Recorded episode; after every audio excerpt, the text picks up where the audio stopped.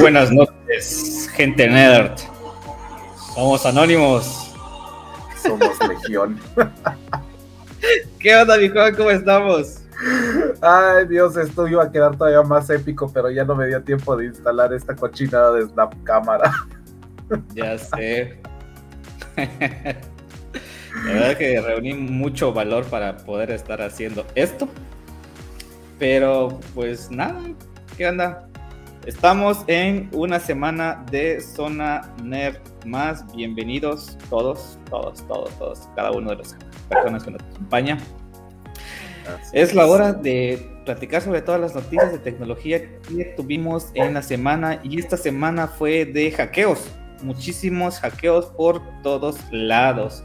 Entonces, Juan, ¿qué onda? ¿Cómo estás? Pues aquí, este, ya más, más tranquilo, uno de esos pendientes que tuve durante los últimos meses ya me los quité el martes,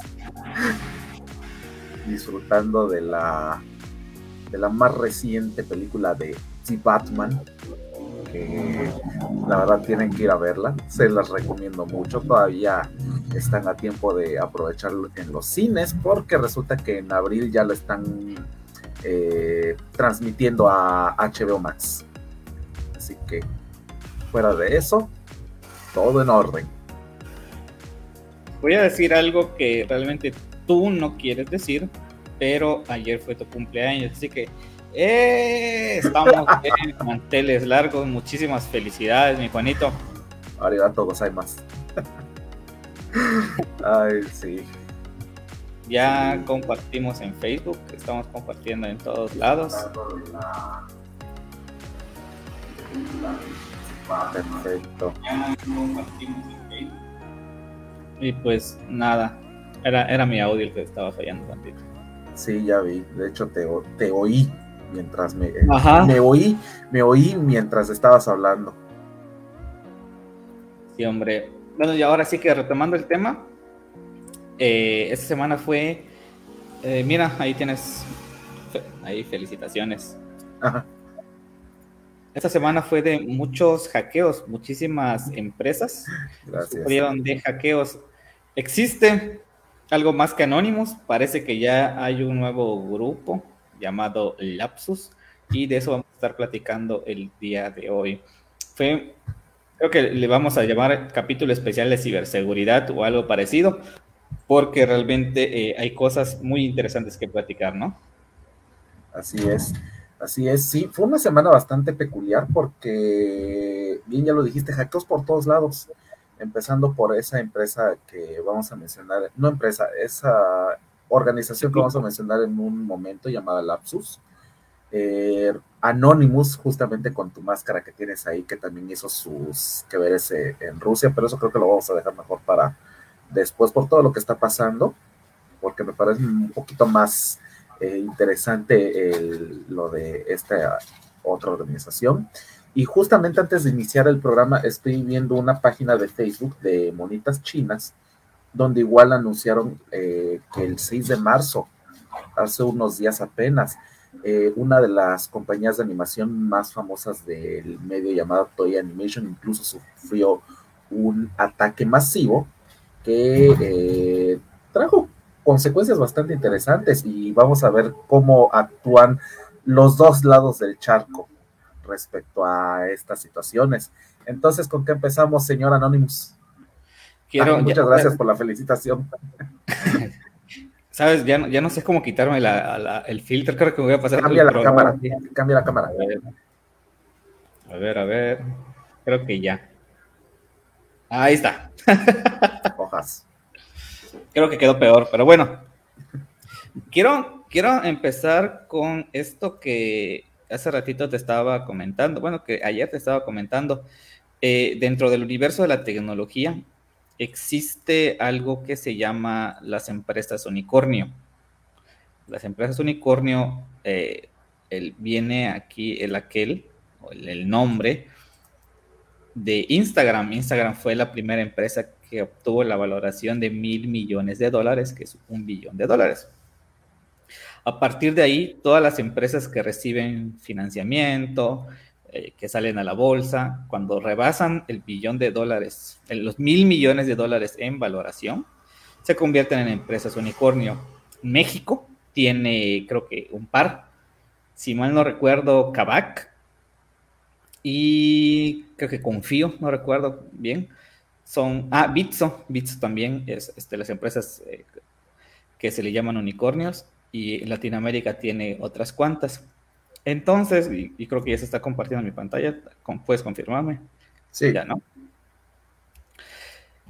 Eh, este artículo de Forbes, Forbes México, te habla acerca de los unicornios más grandes del mundo y hace eh, una clasificación de inteligencia artificial, otros análisis de datos y demás de cuáles son las empresas más grandes en valoración que, existen en el planeta, ¿no? Entonces, te, hacía yo el comentario porque hubo una que, creo que a los dos nos sorprendió.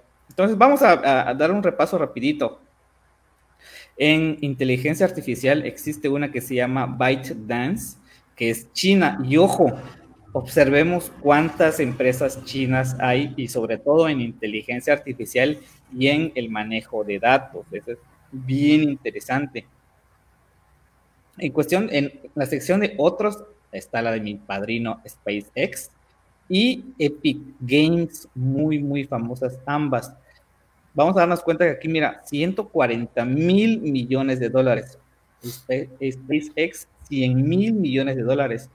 En análisis de datos tenemos esta que se llama Databricks, que es de 38 mil millones de dólares. O sea, son cantidades abrumadoras, es, exageradamente mucho dinero.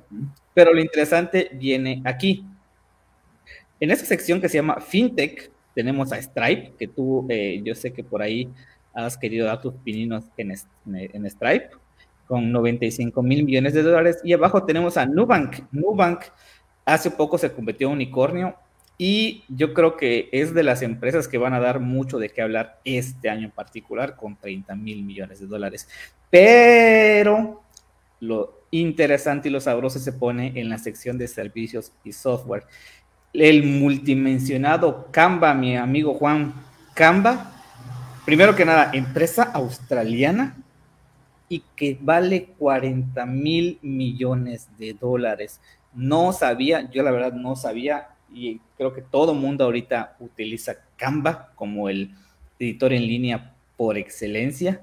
No sabía que era unicornio, no sabía que tenía una valoración tan alta y allá es donde entiendes por qué ha estado eh, en un desarrollo y en unas actualizaciones de sus herramientas tan acelerados. ¿Cómo ves eso? Mira, eh, en primer lugar, ¿sabes qué hace ByteDance exactamente? No, platícame. Es la dueña de TikTok. Ahí está. Ahí está. Una vez más los chinos dando de qué hablar. Segundo, con todo. Segundo, Canva. Eh, fíjate que de unos años para acá Canva ha estado evolucionando para bien, de forma constante. Cada cosa que le meten me ha sorprendido. De hecho, Canva está registrado dentro de una de las tantas aplicaciones de pago que puedes utilizar de forma totalmente gratuita por un año con esta alianza que hicieron con GitHub a través de la plataforma GitHub Student Pack for Education. Y pues ya vimos realmente por qué. Em, Canva es en este momento, y no me dejarás mentir, lo que los estudiantes están estudiando, están usando de ley para casi cualquier trabajo gráfico. Tal cual. Yo, yo, yo, me atrevo a hacer la analogía que es el PowerPoint de la chaviza.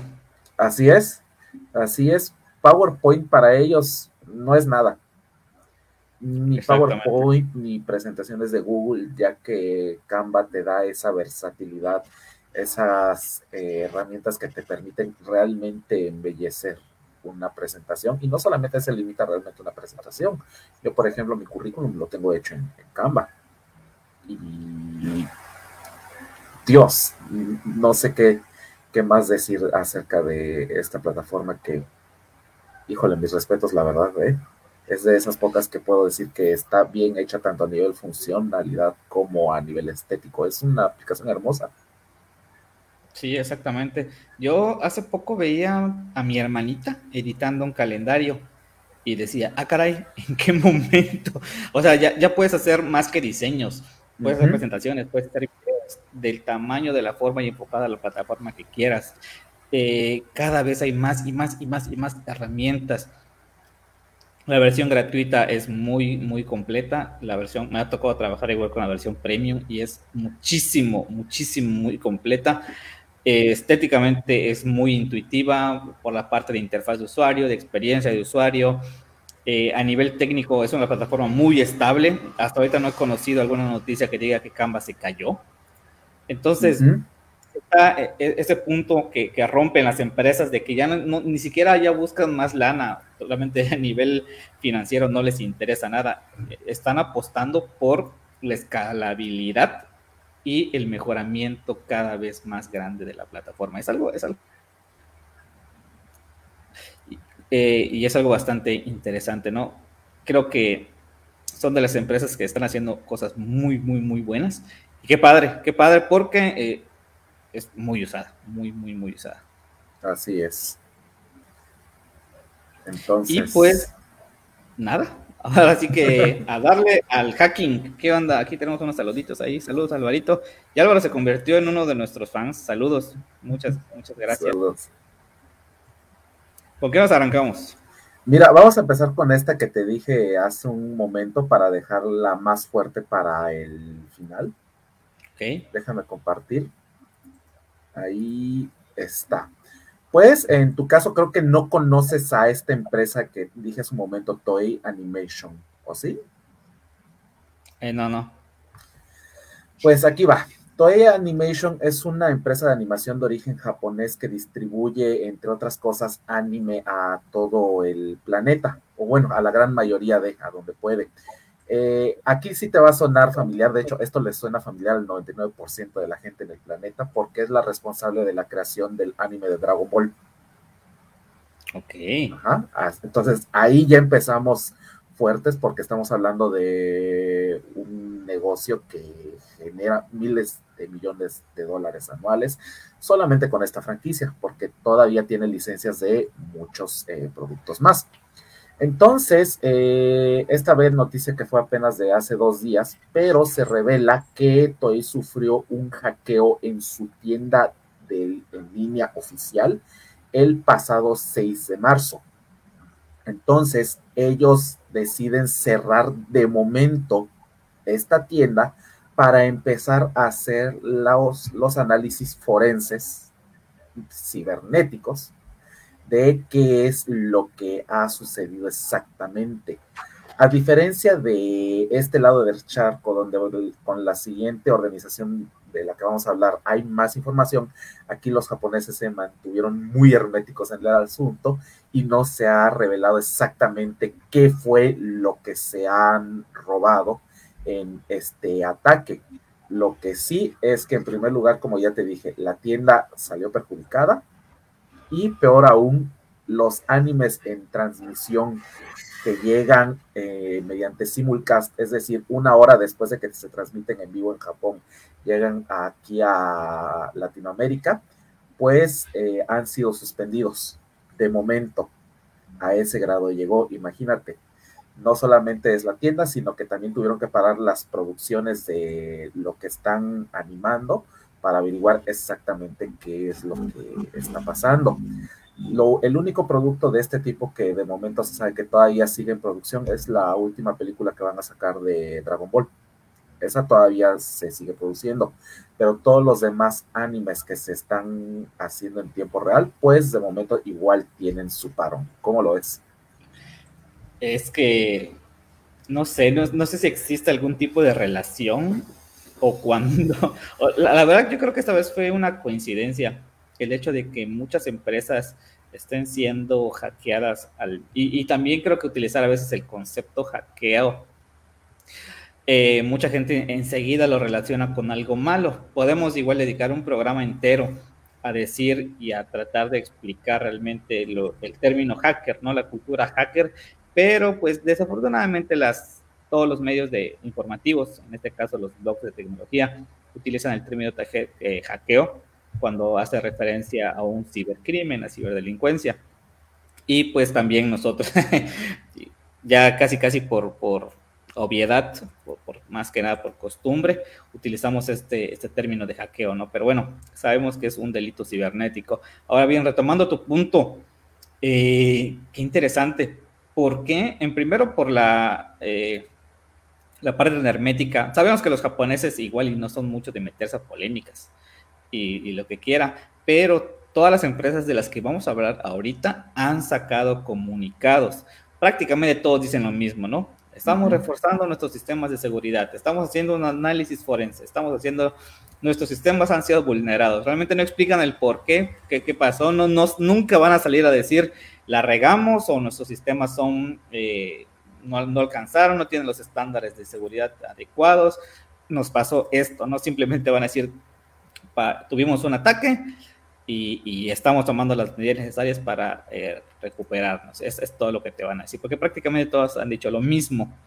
Ahora bien, eh, interesante porque es, vamos a, vamos a, irnos a, la parte más simple del asunto, es, es, es entretenimiento. No que digas robaron cuentas, robaron, no, robaron contenido. y te das cuenta que ahí hay gente que igual le, está apostando a otro tipo de ciberataques. Es muy, muy, muy interesante esta noticia. Así es, ahorita igual estoy leyendo que hasta el 20 de marzo van a lanzar su comunicado oficial diciendo qué es exactamente lo que va a pasar con las series que se van a ver pausadas en este momento tras el ataque si van a continuar o si va a haber una suspensión más larga.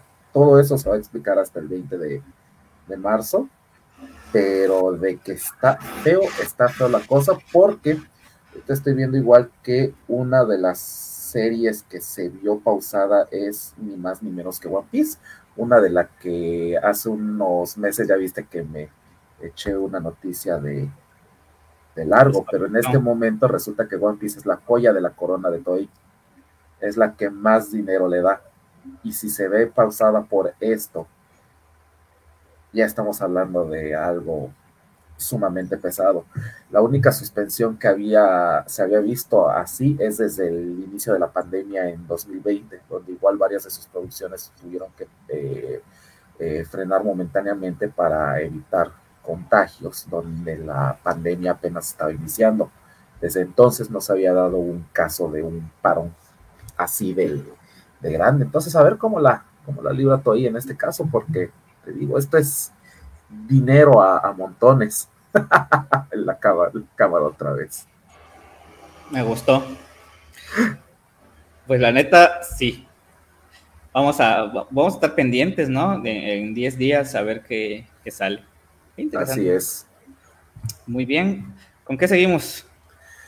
Pues creo que esta sería prácticamente la última, aunque es un combo bastante grande y es ahora sí hablar de Mercado Libre, Nvidia y Samsung. Exactamente. No, no puedo creer que las tres hayan sido vulneradas prácticamente al mismo tiempo. Al mismo tiempo y por las mismas personas. Ajá. Estamos hablando de Lapsus, un grupo de maleantes informáticos de reciente creación, por lo que estoy leyendo aquí de apenas hace unos dos años que se dieron a conocer, que durante esta semana vulneraron, vulneraron a estas tres compañías que prácticamente son de tech de tecnología. Claro. El detalle es el modus operandi de Lapsus, porque mientras cualquier otro grupo convencional siempre se va por el dinero, Lapsus no.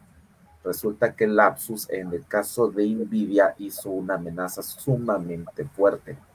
Robaron un terabyte de información de la empresa en la que se incluye eh, código fuente, controladores, eh, documentación, información acerca de la nueva tarjeta que van a sacar dentro de algún tiempo llamada RTX 3090 Ti. O sea, fue un madrero de, datos los que se, se embolsaron, pero aquí viene el detalle con Nvidia. No están pidiendo dinero. No robaron ni siquiera información de la clientela de la empresa. Lo que están pidiendo ellos es liberar el código fuente de sus controladores, de todos sus productos y hacerlos open source. O de lo contrario, lo que robaron lo van a empezar a filtrar. Hasta aquí, como ves, el caso de Nvidia. Que la gente por ahí nos vaya comentando, nuestros amigos nerds, ahí que nos vayan comentando qué, opinan sobre este tipo de hackeos. Lapsus, quiero pensar que obviamente desde que es un grupo de hackers que se dedican a hacer estas cosas es porque saben muchísimo. Pero eh, la esencia de un hacker es saber cómo funcionan las cosas. Llegar hasta la parte más profunda, se le llama bajo nivel, a la parte de más bajo nivel informáticamente hablando, para entender el porqué de todo. Entonces, estos amigos se están yendo mucho por la parte técnica, hablar de bootloaders, hablar de algoritmos de, de cómo se llama, de encriptación, hablar de especificaciones técnicas eh, de las tarjetas, o sea, eh, para mí me, me, vuela la cabeza cómo es que, por qué tienen interés en ese tipo de cosas, ¿no? Y también por ahí leía que si bien no están pidiendo dinero, lo que quieren también hacer es que no manipulen, den esa apertura open source a su hardware para utilizarlo para minar criptomonedas. Así como conocemos el ecosistema de Apple, que es cerrado por donde quieras. Entonces, aquí lo que estos chavos quieren es que le den un acceso total a toda la arquitectura de sus tarjetas para que ellos puedan agarrar todo ese poder de cómputo e implementar sus algoritmos para el minado de cripto, que ¡bam! A mí se me hace así algo brutal el, tener ese nivel de ambición y que, bueno, qué padre, ¿no? Por ellos, pero es algo, a, mí en lo particular, no, no me termina de, sorprender. Estoy bien, bien asombrado con, con este tipo de noticias. Sí, ahora aquí el problema, esto es un negocio al fin y al cabo. Claro no va a liberar Nvidia definitivamente a open source esto porque si no se les va a acabar. Igual y los, terminan contactando y los ofrecen trabajo. Igual, pero es que con las otras dos empresas todavía que nos quedan ver como que hay algo que no está cuadrando realmente. O sea, ¿por qué están haciendo esta clase de, ataques sin eh, solicitar información que no sea de la clientela. Repito, ataques de este tipo generalmente van orientados al robo de los datos de los usuarios. Pero no sucedió esto con Nvidia y no sucedió esto tampoco con Mercado Libre, que igual Mercado Libre se vio afectado hace unos días y lo que se roba Lapsus resulta que es código fuente. Aquí sí hicieron como un, como un hackeo normal. Pues fíjate que ni tanto porque una vez más Mercado Libre dice que no fueron tras los datos de los usuarios. Bueno, sí se vieron afectados los datos de los de alrededor de 300 mil usuarios, pero no precisamente que se hayan robado cuentas ni contraseñas ni datos de mercado pago en concreto. O sea, fueron a otra cosa. Ajá. Claro. más, más que nada a los repositorios, Git, de, del código de Mercado Libre, que no es poca cosa. Y aquí no estamos hablando nada más de Mercado Libre México, estamos hablando de Mercado Libre como esta entidad internacional que opera aquí en Latinoamérica.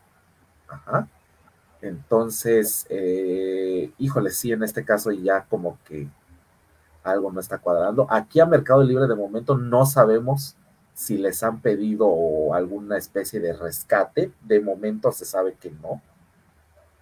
pero tampoco sería novedad que en algún punto igual hicieran alguna especie de solicitud a esta empresa para ver qué ofertan, qué ofrecen a cambio de la devolución de estos datos, por llamarle de alguna manera. La, la verdad es que si nos ponemos a ver, que bueno, son 140 millones de usuarios activos en Mercado Libre. 300 mil usuarios, dices, bueno, pues la, verdad es que es muy poco, no es ni el 1%, pero no sé, eh, eh, son, son demasiados técnicos. Estaba viendo que, que, están utilizando técnicas de hackeo tradicionales. Es, es phishing, mucha técnica que utilizaron es phishing, es decir, a través de, de correo, a través del correo electrónico. El, mandar ahí correos, me imagino que excesivamente muy bien estructurados, al punto que gente de Mercado Libre haya dado clic a, ese correo y ¡bang! se dispara todos los, los gusanos, todo el ransomware para entrar a, a, realizar las aplicaciones técnicas. Y ahora, retomando lo que dices, fueron directo a los repositorios. E, es algo de que no, como todos, te bloqueo la cuenta y te chantajeo, si no, me das, no sé, un millón de dólares, libero todas las, las cuentas y las contraseñas de tus usuarios. Y la neta es que no están haciendo eso. No, no están haciendo eso. Eh, no sé, esto va a seguir, estoy seguro que esto, este tipo de hackeos va a seguir. Y bueno, estos cuates, la manera en que están trabajando es a través de Telegram. Tienen un canal de Telegram donde tal cual hacen encuestas y le preguntan a toda la gente que está en ese grupo, hey, ¿a qué empresa quieren que fastidiemos? ¿Qué datos necesitan? Vean, o tenemos esto, ¿qué vamos a liberar? Ustedes deciden. Entonces, desde que se dan ese lujo, desde que ahí andan presumiendo ese, ese, punto, quiere decir que están muy cañones, muy, muy, muy cañones. Así es. Y cerrando con eh, las empresas hackeadas, está Samsung, que en este caso se robaron 200 gigabytes de información, que parece poco a comparación de lo que le robaron a, a Mercado Libre y a Nvidia pero aquí lo interesante es exactamente qué fue, qué incluyen esos 200 gigabytes de información. Y pues está una vez más, como digo, fuente robado, pero en este caso incluimos algoritmos de encriptación y de desbloqueo de dispositivos. En este caso está muchísimo más canija la cosa porque Samsung, como bien sabemos, es prácticamente el rey en la telefonía en este momento hay muchísimos dispositivos Samsung en la Tierra y tener a la mano el algoritmo de encriptación te da un poder inimaginable y ahora sí que dependiendo de las manos en donde caiga eso, pueden suceder cosas malas o no pueden suceder cosas. Buenas no va a haber, definitivamente con esto. Pero ya aquí nos estamos metiendo en terrenos un poquito más turbios, diría yo. Samsung. No sé. Eh, ¿Sabes, ¿Sabes qué es lo interesante igual en el patrón? De que todos te dicen que sus datos no fueron comprometidos. Y si te presumen eso, es que realmente ni siquiera tienen interés en los datos. Tal vez lo están sacando como una excusa para tapar lo, lo que realmente pasó, ¿no? Pero sí, en este caso sabemos que de, esto depende mucho lo que es la, la, reputación de las empresas. En tecnología se maneja mucho de que cuando caes del pedestal es muy complicado levantarte y tenemos el, uno de los mejores ejemplos a Nokia. Nokia después de ser el rey por muchísimos años, ¿qué pasó? Cayó se alió con Microsoft, que fue una de las peores decisiones que pudieron tomar, y se acabó. Nokia regresó con Android, Nokia sigue sacando teléfonos, Nokia eh, está haciendo de todo, pero la confianza del usuario ya está enterrada. Y esperemos que no, y no creo porque en realidad Samsung está mucho mejor posicionada y saben manejar esto. ¿Sabías que el, el cuál era que explotaba el Note algo? El Note 7. Ahí está. Ese teléfono, aunque ya está fuera de circulación, aunque ya no lo fabrican, creo que ya nadie lo tiene, en los aeropuertos sigue prohibido. ¿Por qué? Porque pues, se hizo de la fama de que explotaban, ¿no?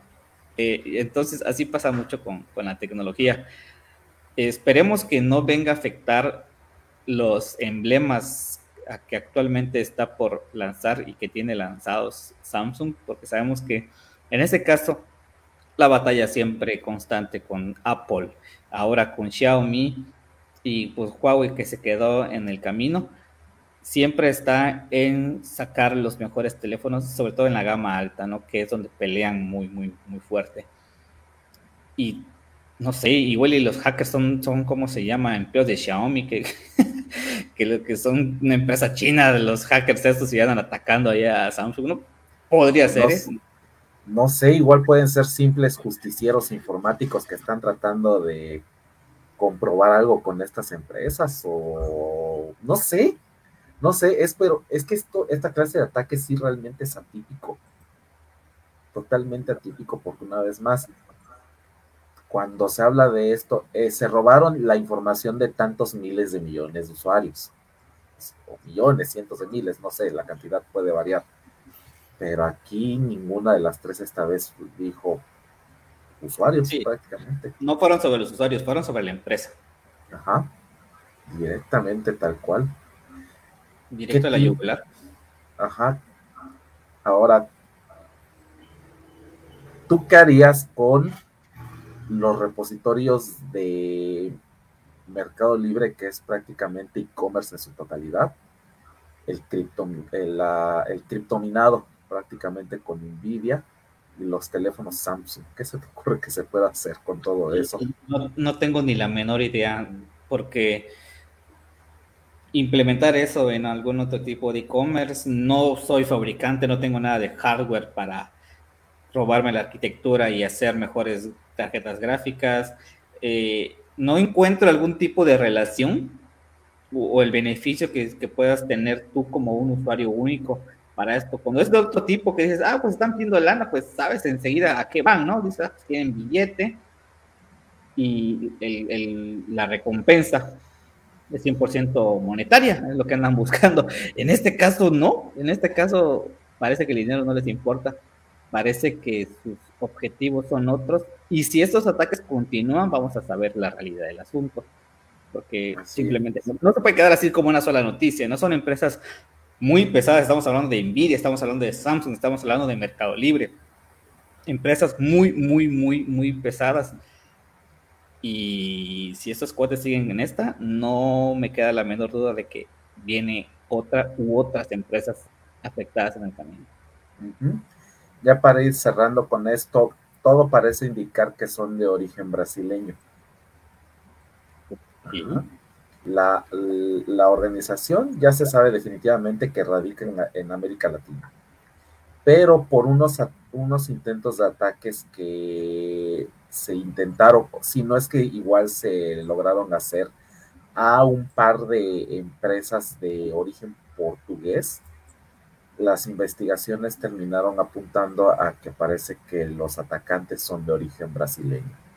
Eso es lo único que se sabe hasta el momento, no es nada oficial, pero imagínate que semejante ataque mayúsculo lo hayan hecho aquí eh, en Latinoamérica. Ni Anonymous se atrevió a hacer tanto. Y todavía los de, los de Anonymous eran más Anonymous. Estos parece que no les interesa esa parte. No sé, este grupo está muy hardcore. Algo traen. Ajá, por, eso te digo, a mí se me hace que más que vándalos son justicieros. Tal cual. Porque si no, ¿qué otra cosa? Pues la, la neta sí. Y pues nada, yo creo que aquí lo interesante de esto es decir a, nuestros, a nuestra querida audiencia que mantengan actualizadas sus contraseñas, eh, utilicen el método de los dos pasos. Nunca sabemos cuándo nuestra información va a ser vulnerada. Y no decir, ah, pues yo no soy influencer, yo no tengo una gran audiencia. No, ¿de qué le, le interesa a los hackers mi información? Créame, toda la información, los datos es el petróleo de el 2022. Es una mina de oro y hay empresas que pagan muchísimo dinero por tener bancos cada vez más grandes de información para que esos análisis se terminen convirtiendo en futuras compras de todo, de todo, desde comprar views hasta comprar un servicio, comprar producto, comprar cursos, comprar lo que quieras. La data es una mina de oro de miles de millones de dólares. Entonces, todos los usuarios somos valiosos, mantengamos seguras nuestras contraseñas, no pongamos contraseña como contraseña, ni 1, 2, 3, 4, 5, ni QWERTY, ni Paz. Échenle un poquito más de cabecita, ¿no? Y pues, nada, bonito. ¿Algún comentario para ir cerrando? Pues de mi parte sí sería todo. Estuvo bastante interesante este tema de hoy de los hackings por doquier. A ver qué salen de noticias sobre esto en los próximos días, porque esto no va a parar acá. A lo mejor y ah. en poco tiempo volvemos a saber de lapsus y otro ataque que hayan hecho más adelante. Tal cual, tal cual. Me emociona mucho este, este tema de la ciberseguridad. Y pues nada, seguramente mañana este capítulo que ya están viendo ahorita y lo puedan ver luego está disponible en Spotify. Recuerden seguirnos en nuestra página de Facebook como Zona Nerd Podcast, en Spotify lo mismo, Zona Nerd Podcast y todos los jueves Vamos a estar aquí a las 9 de la noche platicando de las mejores noticias de tecnología de la semana que siempre vienen súper cargaditas. A ver qué me invento la próxima semana. Máscara de que me voy. Bonito, de nuevo, muchísimas felicidades por tu cumpleaños. Que te Gracias. Y nos estamos viendo mañana en el trabajo. Compartan pues. y que todos, la comunidad nerd, se encuentre súper bien. Nos estamos viendo. Nos vemos.